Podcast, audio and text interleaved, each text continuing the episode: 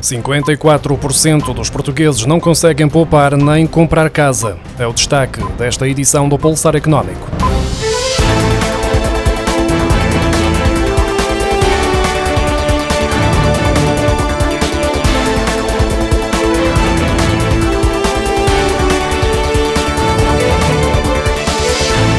Cerca de 54% dos portugueses não conseguem poupar dinheiro, segundo o inquérito a 1.280 proprietários ou compradores ativos de imóveis promovido pela Imovendo.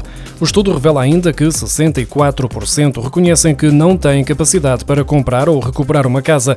Há 14,8% com possibilidades para adquirir um imóvel, mas não o fazem por receio devido à conjuntura económica e financeira do país e à instabilidade do mercado imobiliário. Três em cada quatro inquiridos afirmam ser afetados pelo aumento do preço das casas e apenas 10,2% declaram-se beneficiados por essa tendência. Há ainda 12,5% dos participantes que afirmam que o aumento dos preços das casas os motiva a vender a sua propriedade. Portugal é dos países europeus com mais crédito à habitação a taxa variável, a principal proposta dos bancos para quem precisa de empréstimo para comprar casa, que implica incerteza para as famílias em momentos de subida de juros.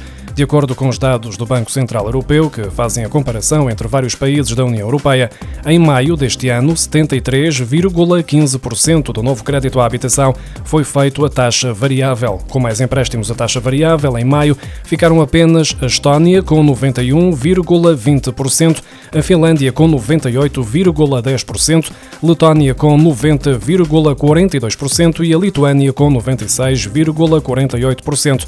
Já em Espanha, apenas 20 22,33% dos créditos à habitação foram a taxa variável e na Bélgica a proporção é ainda menor, com apenas 7,62%.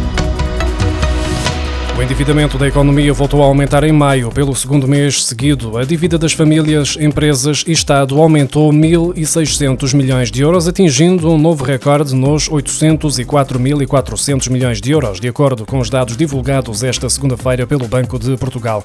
O setor público foi o grande responsável por esta subida. O endividamento das administrações públicas e empresas públicas registrou um aumento de 1.100 milhões de euros para 363.900 milhões de euros, um acréscimo que se verificou sobretudo junto dos particulares, com 1.700 milhões de euros, principalmente pelo investimento em certificados de aforro.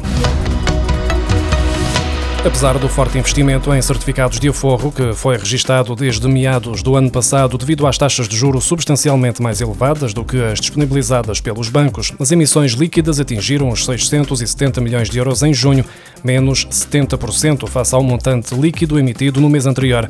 Tratou-se do valor mais baixo de emissões em quase um ano. O aumento da Euribor a três meses impulsionou a taxa de juro dos certificados de aforro para o máximo de 3,5% permitido por lei, ao passo que os bancos não remuneravam as contas muito acima de 1%. Contudo, a 2 de junho, o governo decidiu descontinuar a série E destes certificados, lançando ao mesmo tempo uma nova série com uma remuneração mais baixa, até ao máximo de 2,5%, o que motivou muitas críticas e verifica-se agora que o investimento neste produto de poupança do Estado acabou por cair. A economia da zona euro está a abrandar e em julho terá caído para níveis de novembro do ano passado. Segundo o Flash PMI Compósito do PIB da zona euro em julho, publicado esta segunda-feira, a atividade económica do espaço do euro caiu 2% em julho face a junho para 49,9 pontos, o valor mais baixo dos últimos oito meses, ficando abaixo das previsões da maioria dos analistas. Os dados revelados esta segunda-feira notam ainda que as condições da procura agravaram-se de forma generalizada e as entradas de novas empresas caíram a um ritmo cada vez mais acentuado em julho, registando também a maior queda desde novembro do ano passado. O declínio das novas encomendas excedeu o da produção a um nível não observado desde fevereiro de 2009. É ainda notada uma perda acentuada de novas encomendas no setor de produção de bens. O abrandamento da economia da zona euro durante o mês de julho foi também acompanhado por um forte abrandamento no mercado de trabalho. Este é mais um exemplo do efeito do aumento constante das taxas de juro por parte do Banco Central Europeu, uma fórmula desfasada da realidade atual que está a prejudicar a economia e a revelar-se ineficaz no propósito de reduzir a inflação. Apesar dos exemplos bem claros que a economia está a dar, Christine Lagarde e o seu grupo de alegados especialistas insistem que este é o caminho a seguir.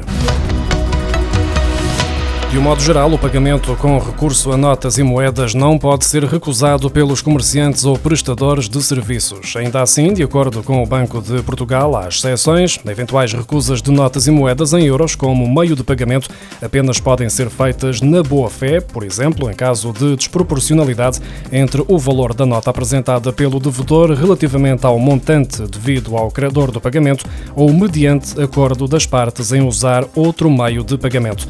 Há duas regras regras na lei portuguesa que estabelecem que não é permitido que pagamentos de montantes superiores a 3 mil euros sejam feitos em numerário e que ninguém é obrigado a aceitar, num único pagamento, mais de 50 moedas de euro ou outra moeda estrangeira.